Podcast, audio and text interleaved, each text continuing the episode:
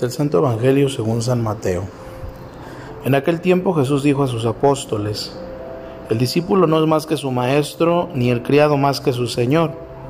Le basta al discípulo ser como su maestro y al criado ser como su señor. Si el señor de la casa lo han llamado Satanás, ¿qué no dirán de sus servidores? No teman a los hombres, no hay nada oculto que no llegue a descubrirse, no hay nada secreto que no llegue a saberse. Lo que les digo de noche, repítanlo en pleno día, y lo que les digo al oído, pregónenlo desde las azoteas. No tengan miedo a los que matan el cuerpo, pero no pueden matar el alma.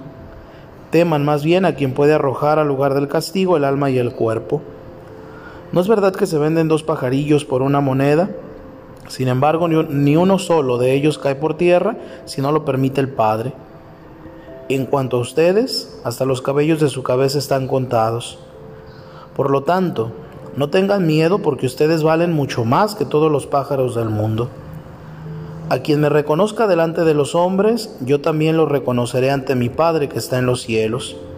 Pero al que me niegue delante de los hombres, yo también lo negaré ante mi Padre que está en los cielos.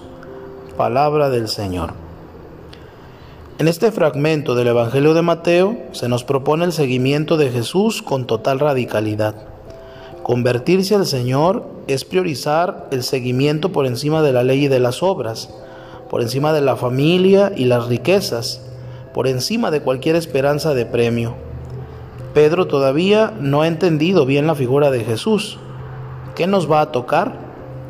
La pregunta con admiración por Jesús, pero también con una expectativa lucrativa. Y la respuesta que recibe es inquietante, una promesa de eternidad. Aquel que deja casa, hermanos, padre o madre, mujer, hijos o tierra, recibirá cien veces más y heredará la vida eterna. Nada terreno. Jesús le invita a abandonarse a su seguimiento. No necesita nada, ningún arraigo ni apego, porque Jesús es la heredad, el cumplimiento, la vida. Jesús los llama para que sean sus compañeros, sus amigos quiere que colaboren en la predicación del reino de Dios y por eso les da poder para curar enfermos, expulsar demonios, vivir la fuerza del reino de Dios. Jesús les hace pescadores de hombres y como Él también ellos sufrirán persecución y habrán de cargar con su cruz. Seguir a Jesús es compartir la comunión del destino de Jesús, un camino de fe y de salvación que se cumplirá en la vida futura. Este es también el reto que nos toca vivir a nosotros en estos tiempos nuevos. Llevar el mensaje de salvación a nuestra sociedad mediante un estilo de vida impregnado del estilo de Jesús, desde la intimidad del encuentro y la escucha de su palabra y acciones. Recoger la apuesta que significó la resurrección del Señor y la entrada en una nueva creación.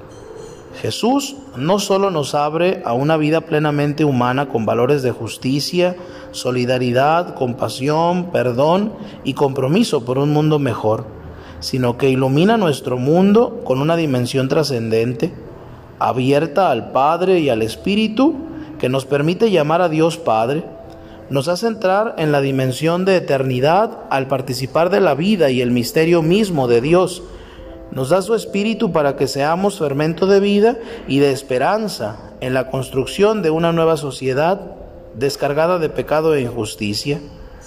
Como creyentes y discípulos de Jesús, nuestro compromiso debe alentar la esperanza, abandonar la lucha por la justicia y el bienestar de todas las personas y despertar la conciencia por la creación de un mundo más justo, equitativo y solidario.